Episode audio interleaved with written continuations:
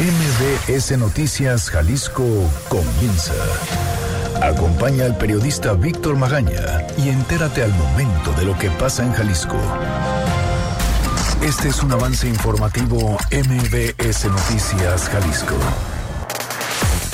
Oigan, presumen mucho interés y apoyo, pero la realidad muestra otra cosa. Durante la primera mesa de trabajo que se dio el día de ayer en el Congreso de Jalisco, solamente un diputado, uno, uno solo, estuvo presente para escuchar a las familias. La Organización de las Naciones Unidas pide que se elimine el término de personas no localizadas en la ley de desaparecidos. Esto en caso de que se realice pues cambiaría drásticamente las estadísticas también aquí en nuestra entidad. Ahorita le platicamos.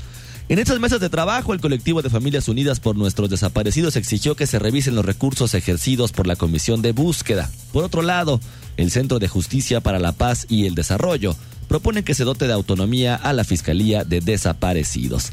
A la chingada. Ahí se dirige una caravana de exbraceros para exigir al gobierno mexicano el pago de deducciones por trabajo en Estados Unidos. Así se llama, por supuesto, el rancho del presidente Andrés Manuel López Obrador, que es el destino final de esta caravana. Y que siempre no.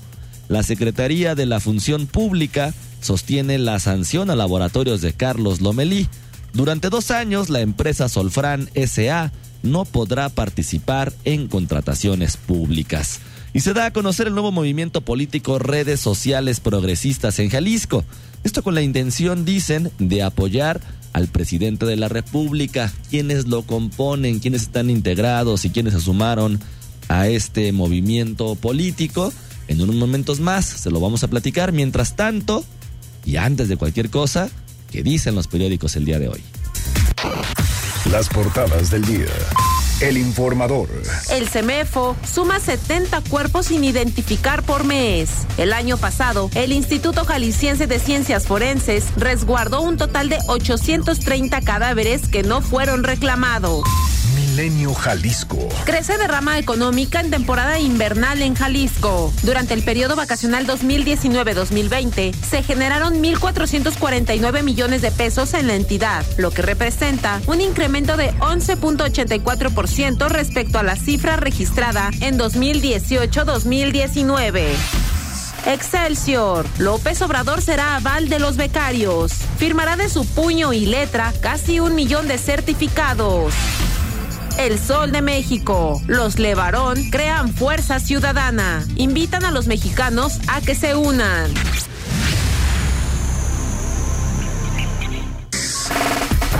Muy buenos días, ¿cómo le va? Yo soy Víctor Magaña, como siempre ya saben, me da muchísimo gusto saludarlos de este lado del micrófono. Los teléfonos en cabina son el 36 298 248 36 298 249. Las redes sociales arroba MBS Jalisco en Twitter, MBS Noticias Jalisco en Facebook, donde también estamos transmitiendo, por supuesto, ya en Facebook Live. Además, tenemos un canal en Telegram. Usted nos encuentra como Víctor Magaña, guion medio MBS. Erika Arriaga se encuentra, ya sabe, al frente de la producción de este espacio informativo. Hugo López en los controles informativos. Hoy es jueves 30 de enero, son 8 de la mañana ya con 59 minutos. 9 de la mañana en punto. ¿Qué le parece si comenzamos? Este es el Exa Reporte Vial. Arranca un año de lujo a bordo de la nueva Buick Enclave 2020 y consiéntete a ti y a los tuyos en cada paseo. ¿Cómo está la ciudad del día de hoy en materia de movilidad? Ivette Sánchez, buenos días. Gracias, claro que sí. Muy buenos días para todo el auditorio. Qué gusto saludarles. Vámonos a la zona de la Glorieta Niños Héroes. Se acaba de presentar un accidente a la altura de Chapultepec. Si usted viene por Mariano Otero, toma la Glorieta y desea dirigirse hacia el centro, encontrará dos carriles afectados a la circulación por este accidente. Lamentablemente acaban de atropellar a una persona sobre la lateral de Vallarta y Patria. Por favor, ceda el paso a unidades de emergencia. La persona, al parecer, en estado de gravedad. Vehículo ponchado sobre Manuel Cloutier, justo viniendo de Lázaro Cárdenas y bajando la segunda curva. Tenga precaución porque lo va a encontrar de frente extreme precauciones para evitar algún accidente. También se nos informa que por motivos de una manifestación afuera de las instalaciones de CONAFOR se encuentra bastante complicado el tráfico en Vallarta a la altura de Periférico. En la medida de lo posible, evite esta zona. López Mateos, complicada esta mañana, pero con la excepción de que no es el sentido sur a norte el más afectado, sino por el contrario, norte a sur. Si usted viene de Plaza del Sol con destino hacia Tlajumulco, encontrará un accidente a la altura del Palomar. Eso es lo que mantiene el tráfico intenso en este punto. Es la información del reporte. Regresamos con ustedes. Muy buenos días. Muy buenos días también para ti y Betty, como siempre, muchísimas gracias. Gracias. Extraordinarios momentos de lujo te esperan a bordo de la nueva Buick Enclave 2020 Llévate una Buick Enclave con bono de 80 mil pesos y consiéntete con 32 mil puntos Premier. Válido del 3 al 31 de enero de 2020. Términos y condiciones en Buick.mx. El Exa Reporte Vial es presentado por. Llévate la nueva Buick Enclave 2020 con bono de 80 mil pesos y consiéntete con 32 mil puntos Premier. Visita tu distribuidor autorizado Buick. Congreso. Oiga, el discurso gubernamental, y lo hemos platicado aquí muchísimas, muchísimas veces de manera muy lamentable, siempre es, por supuesto que estamos apoyando, por supuesto que estamos interesados, y hablando específicamente de una problemática tan grande que hay en el Estado y en el país, que es el tema de los desaparecidos. El discurso de apoyo tampoco se ha hecho esperar, pero justamente eso, el discurso el día de ayer comenzaron unas mesas de trabajo para socializar y para ver qué va a pasar con la ley de desaparecidos aquí en la entidad. Familias fueron justamente a estas mesas de discusión y solamente un diputado estuvo presente. Fátima Aguilar, ¿cómo estás? Buenos días. Buenos días, Víctor. Saludos para ti y para el auditorio. Efectivamente, así como lo mencionas, durante esta primera mesa de trabajo ahí en el Congreso del Estado, donde se abordó la primera iniciativa, que es la ley de desaparecidos, eh, solo un diputado se presentó para escuchar los aportes de los familiares, de organizaciones civiles y de expertos de organismos internacionales. Los otros 37 eh, legisladores restantes ignoraron estos trabajos y tres más solo se quedaron para la foto y también llegaron nada más al final del foro en las conclusiones. De los diputados presidentes de las comisiones legislativas encargadas de dictaminar esta iniciativa una vez que culminen estas mesas y quienes eh, deberán incluir las modificaciones que soliciten desde la sociedad civil. Solo estuvo el panista Jorge González Arana, los ausentes y el presidente de la Comisión de Derechos Humanos. Los ausentes pues fueron el periodista Enrique Velázquez, quien preside la Comisión de Seguridad y Justicia, la panista Claudia Burdía Torres, presidenta de la Comisión de Puntos Constitucionales, y la morenista Erika García de la Comisión de Estudios Legislativos, que solo se quedó al inicio y, como les digo, llegó al final para las conclusiones. Eh, en un foro que empezó desde las nueve mañana, desde las nueve mañana y culminó hasta las tres de la tarde. Eh, Jorge Verástegui, especialista en derechos de personas desaparecidas y quien colaboró también en la elaboración de la Ley General en materia de desaparición forzada hace ya dos años, hizo un fuerte reclamo por este desaire de los diputados a los trabajos con las familias. Esto es lo que mencionó. Es una vergüenza la ausencia de estas comisiones, la ausencia incluso de las diputadas y los diputados en su totalidad. No les pedimos que fueran fuera de su recinto, vinimos a su recinto y ni siquiera se tomaron el tiempo, la decencia para estar presentes y escuchar un tema que se supone es importante para ustedes. Bueno, pidió a los diputados no hacer un ejercicio de simulación y que la discusión realizada ayer solo sea el inicio de mesas técnicas con las familias para contar con una ley adecuada al contexto local e incluso superior a la general, lo cual requiere sentarse de manera más detallada, revisar las modificaciones artículo por artículo de estas iniciativas, no un foro como el de ayer, donde solo se les dio 15 minutos a cada asistente para exponer sus ideas.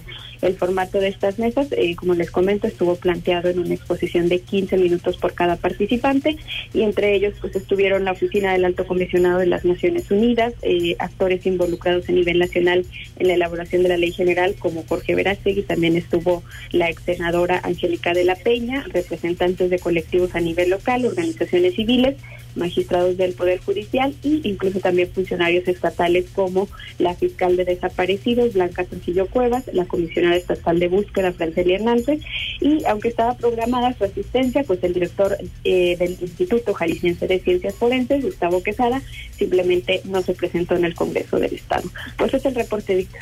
Oye, Fátima, pues pues una realidad que llega al estado de Jalisco y una realidad también, por lo menos, pues muy evidente. Unos no se presentaron, unos llegaron solamente a las conclusiones, ahí estuvieron para la fotografía, pero al momento de la discusión, nada. Así, es, Víctor. Eh, lo importante pues era estos aportes que estaban dando organismos internacionales, incluso ellos mismos dicen, ¿no? Esto no, no sirve para para una mesa de trabajo. Esto es un foro, pero por lo menos sí eh, se hacían aportes ahí importantes de qué modificaciones requiere la ley de Jalisco, no que solamente hagan un copy-paste de la general. Las familias eh, pues sí dieron a conocer cuáles son sus preocupaciones principales y pues como te comento, solamente este diputado del PAN. Lo importante es que estuvieran ahí los presidentes de las comisiones legislativas que van a incluir estas modificaciones que se están solicitando.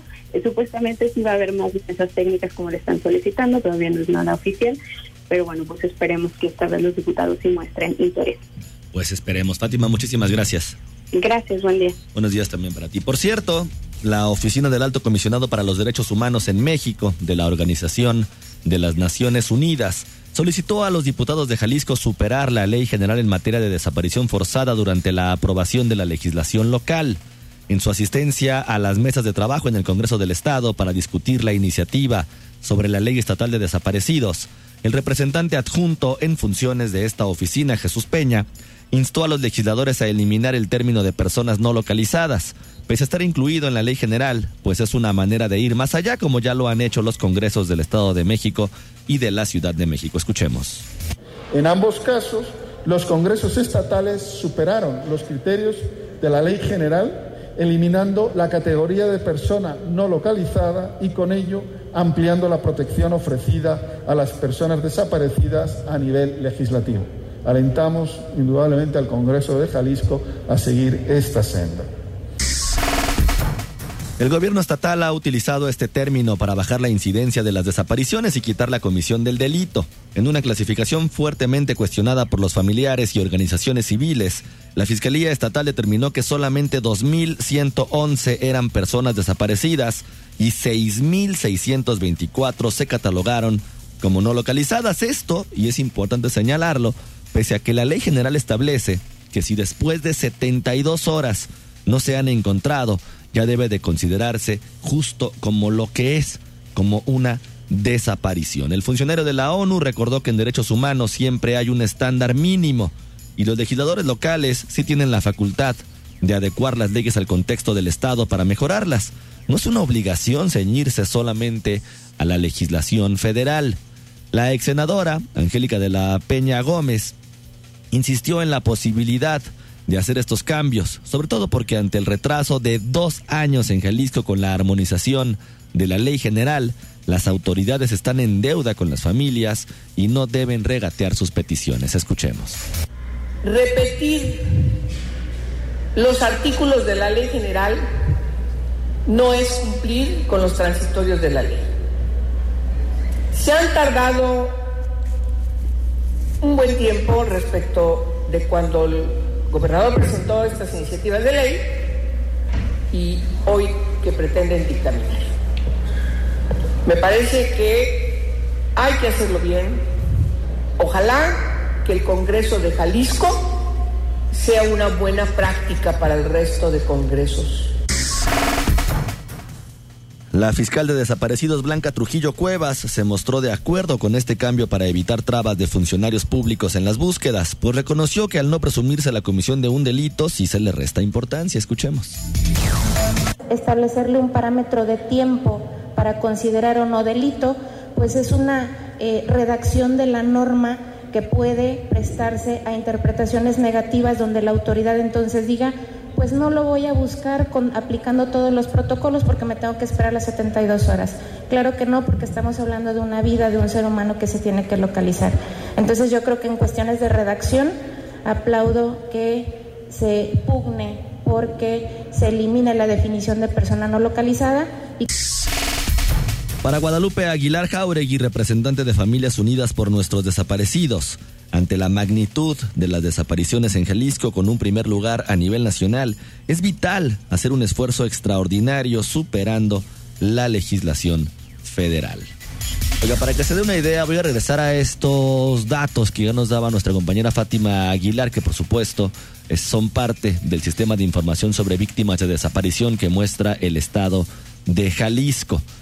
Hay, y esto es importante señalarlo, 2.111 personas bajo el estatus de no de personas de desaparecidas y hay 6.624 más que están catalogadas como personas no localizadas. Según la ley, se entiende como una persona desaparecida a la persona cuyo paradero se desconoce y se presuma, a partir de cualquier indicio, que su ausencia se relaciona con la comisión de un delito. Y además dicen ahí mismo, en esta página del CISOBIT, que una, y que lo que maneja la ley también, por supuesto, que una persona no localizada es cuya ubicación es desconocida y que de acuerdo con la información que se reporta a la autoridad, su ausencia no se relaciona con la probable comisión de un delito. Lo que no señalan en este apartado, por lo menos lo que no veo así en una primera leída, es justamente lo que, lo que comentaba la reportera, la periodista Fátima Aguilar. También la misma ley marca que si luego de 72 horas esta persona no ha sido encontrada, automáticamente se tiene que tipificar como una persona desaparecida. En caso de que esa simple frase, persona no localizada, desaparezca de esta ley de víctimas de desaparición forzada o desaparición, pasaría el estado de Jalisco de 2.111 personas desaparecidas a 8.735 personas desaparecidas en la entidad, pues 6.624 actualmente, y pese a que la ley marca otra cosa según el paso de las 72 horas, hay todavía con etiquetadas bajo el término no localizadas. Así, así de importante, una, un solo punto en la ley que puede modificar toda la perspectiva de búsqueda que se está haciendo en la entidad y por supuesto en el país. Son 9 de la mañana con 13 minutos. Vamos a ir a una pausa regresando. Bien, Familias Unidas por nuestros desaparecidos está exigiendo revisar los recursos ejercidos por la Comisión de Búsqueda. Noticias MBS Jalisco por XFM 101.1. Regresamos. Síguenos en nuestras redes sociales. MBS Jalisco en Twitter. MBS Noticias en Facebook. Congreso. Oiga, son 9 de la mañana con 16 minutos. Regresamos a cabina de MBS Noticias Jalisco. Le recuerdo nuestros teléfonos: 36 298 248 y 36 298 249. Las redes sociales: arroba MBS Jalisco en Twitter. MBS Noticias Jalisco en Facebook. Además, ya sabe, estamos ahí a través de Facebook Live y por supuesto el canal en Telegram Víctor Magaña guion medio MBS. Hemos estado platicando en esta primera parte del programa justamente sobre las mesas de discusión que se han venido dando desde el día de ayer, ahí en el Congreso de Jalisco, sobre el tema de los desaparecidos y la socialización o la implementación de la ley justamente en esta materia. Bueno, pues dentro de estas mesas de trabajo que se realizaron ahí en el Congreso para la discusión de la iniciativa de ley de desaparecidos, la Comisión Estatal de Búsqueda fue la instancia más criticada por los pocos resultados que observan los familiares. Durante su presentación, la comisionada local Francelia Hernández Cuevas, a dos años de la creación de esta instancia, presumió como avances que ya tienen cuentas oficiales en redes sociales, imagínese, donde van a publicar las cédulas de personas desaparecidas, trabajo que desde hace años realizan los colectivos. Imagínese este logro, luego de dos años. Oiga, ya tenemos Twitter. Además, además, un importante avance en su reglamento interno que realiza atenciones en línea y visitas a los domicilios de las familias para localizar a los desaparecidos. Guadalupe Aguilar Jauregui de Familias Unidas por Nuestros Desaparecidos, la FUNDEJ, reclamó que realicen este tipo de búsqueda e incluso exigió una revisión del ejercicio de sus recursos públicos asignados durante el año pasado. Hay que escuchar. Ahorita me tiene sorprendida que dice que están buscando en línea. Y si no mal recuerdan ustedes, fue lo que nosotros no queríamos que se hiciera. En primer lugar, porque la mayoría de la gente y los municipios principalmente no se, no se tiene acceso a Internet. Hay muchísima gente que no tiene una computadora, que no tiene Internet. ¿Cómo van a estar en línea buscando a sus desaparecidos? ¿O los van a estar buscando por WhatsApp? ¿O qué les pasa?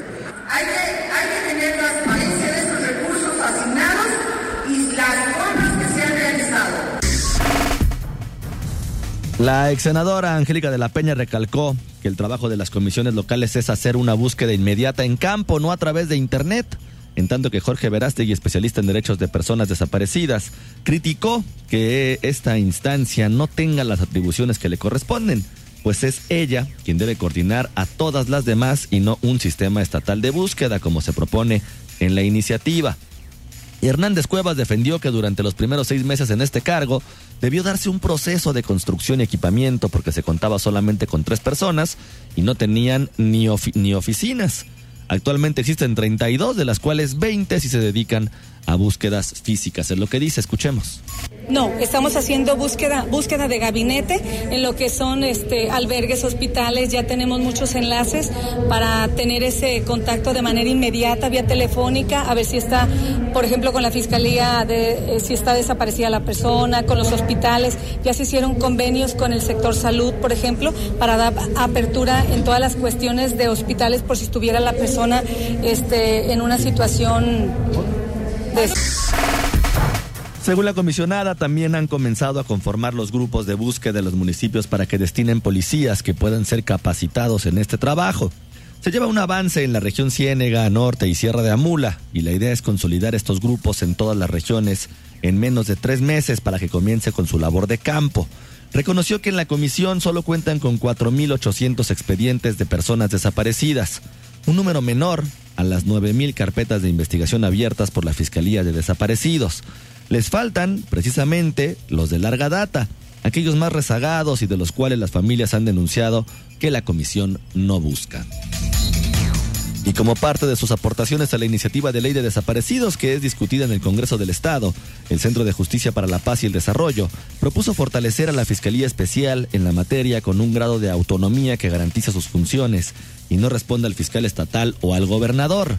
De igual manera, consideran que se debe establecer las condiciones que garanticen la independencia de la Comisión Estatal de Búsqueda, entre ellas que el nombramiento y remoción de su titular se limite a la libre decisión del gobernador.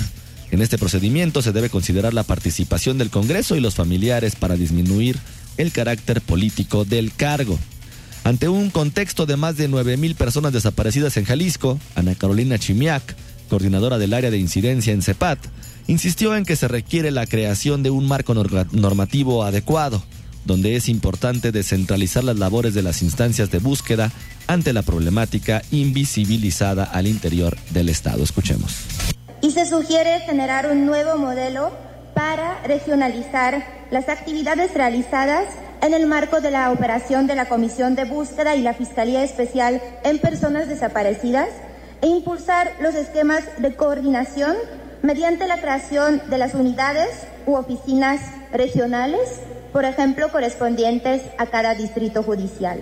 Lo anterior recobra aún más relevancia ante lo que se mencionó por parte de la señora Guadalupe, la falta de atención y seguimiento a las necesidades de familiares de personas desaparecidas en el interior del estado de Jalisco. Dar mayores facultades al Consejo Ciudadano planteado dentro de esta ley para que vaya más allá de un órgano de consulta y asegurar el cumplimiento de sus recomendaciones es otra de las propuestas de modificación de CEPAD.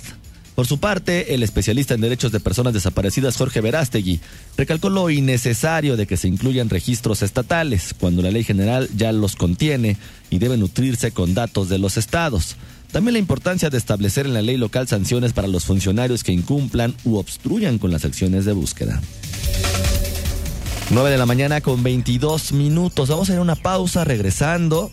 Una, caravana de exbraceros van a exigir al gobierno mexicano el pago de deducciones por trabajo en los Estados Unidos. Además, en estos momentos se dirige también una manifestación de familiares por el desabasto de medicinas. Van rumbo a Palacio de Gobierno aquí en la ciudad. Ahorita le contamos. Escuchas Noticias MBS, Jalisco, por XFM 101.1. Estamos de vuelta con la información más importante a nivel local. La ciudad.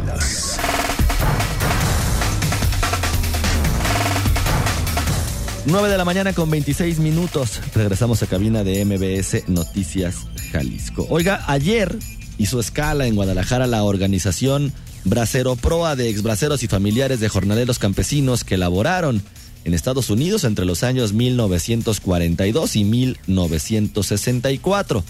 Avanzan desde Tijuana y se dirigen hasta Chiapas, al rancho llamado La Chingada del presidente Andrés Manuel López Obrador. El presidente de Bracero Proa, Bracero Proa, perdón, Ventura Gutiérrez, explica parte del itinerario de la caravana que exige la apertura de mesas de recepción para que 30 mil exbraceros reciban el pago de 38 mil pesos. Escuchemos.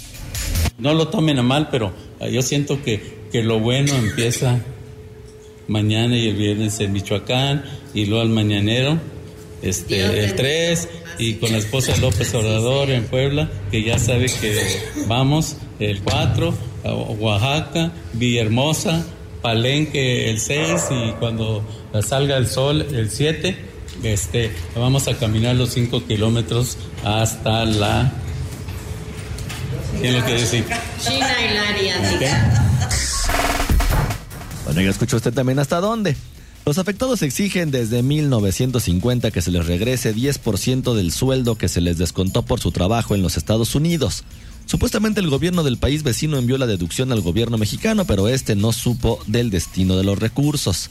Solo 8% de 2.5 millones de braceros, es decir, 200 mil, han reclamado este derecho. Lo que pretende esta nueva movilización es que los braceros sobrevivientes, viudas o familiares presenten hojas de pago y así inicie la verificación en los padrones para recibir los mismos.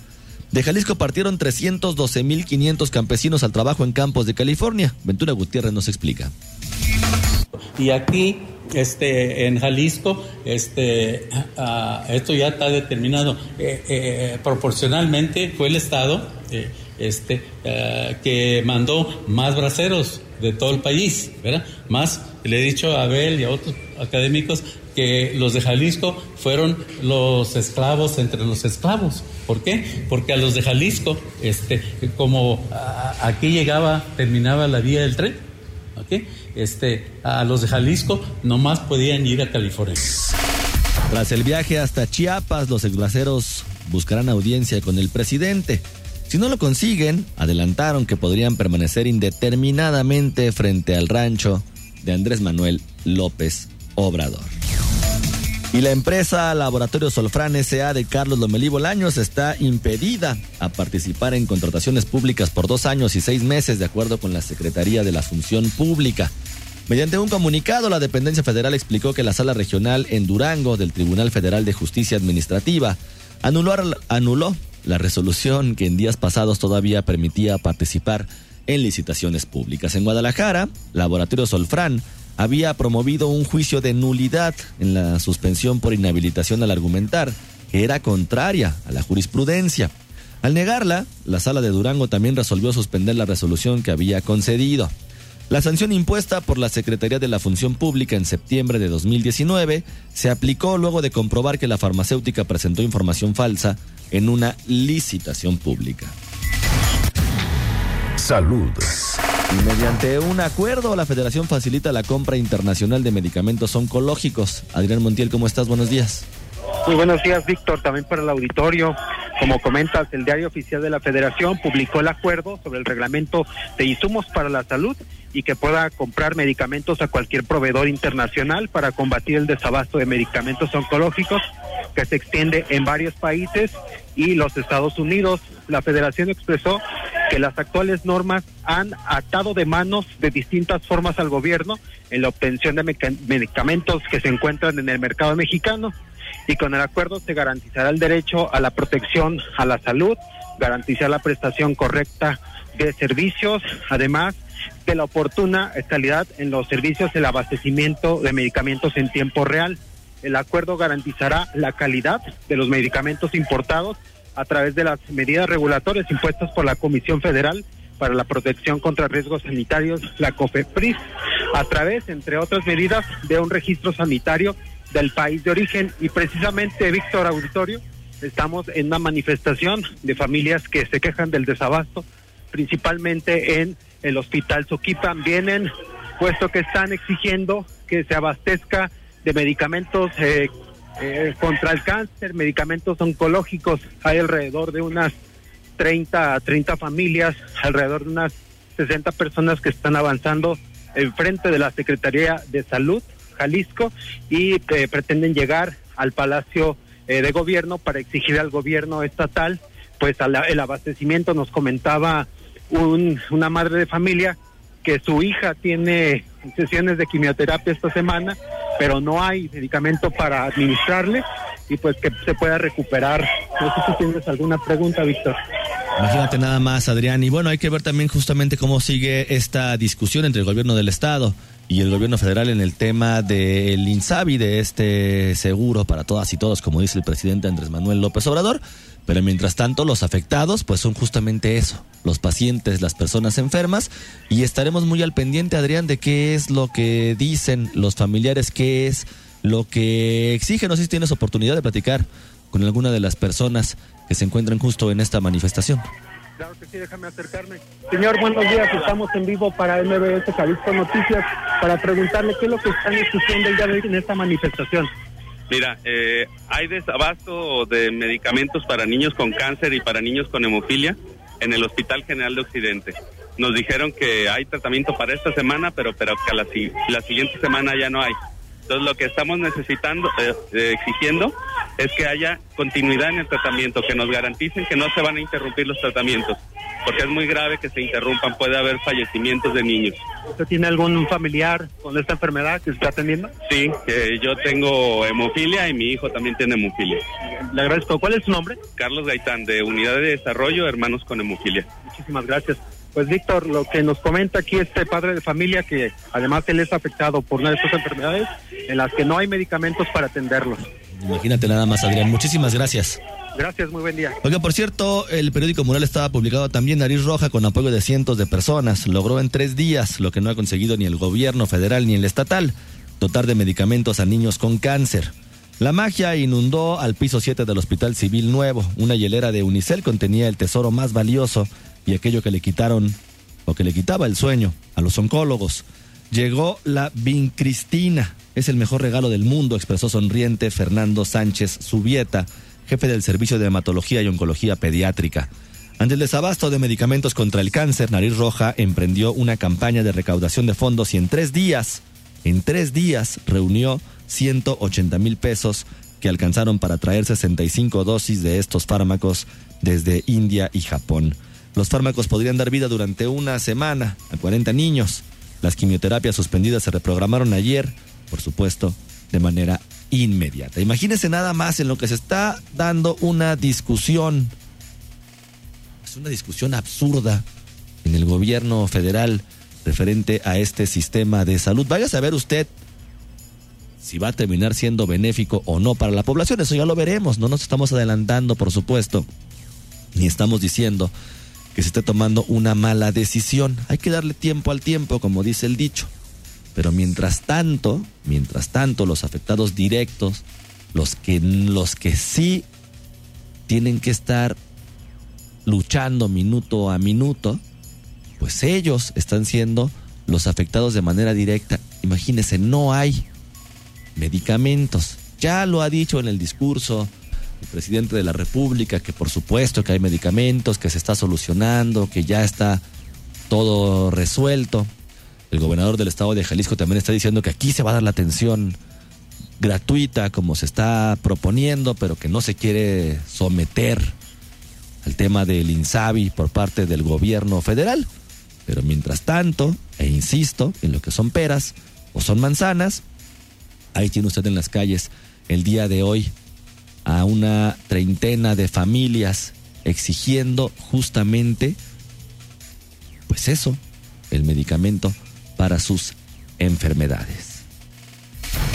Son 9 de la mañana con 36 minutos. Yo soy Víctor Magaña, como siempre ya saben, me da muchísimo gusto y le agradezco además habernos acompañado en este recorrido informativo. Mañana a las 9 de la mañana usted y yo tenemos una cita aquí en el 101.1 de Exa FM en MBS Noticias Jalisco. Por lo pronto, no me queda más que desearle que pase usted un muy bonito día. Aquí concluye MBS Noticias Jalisco. Acompaña a Víctor Magaña y su equipo de profesionales de lunes a viernes a partir de las 9 de la mañana por Exa FM Guadalajara.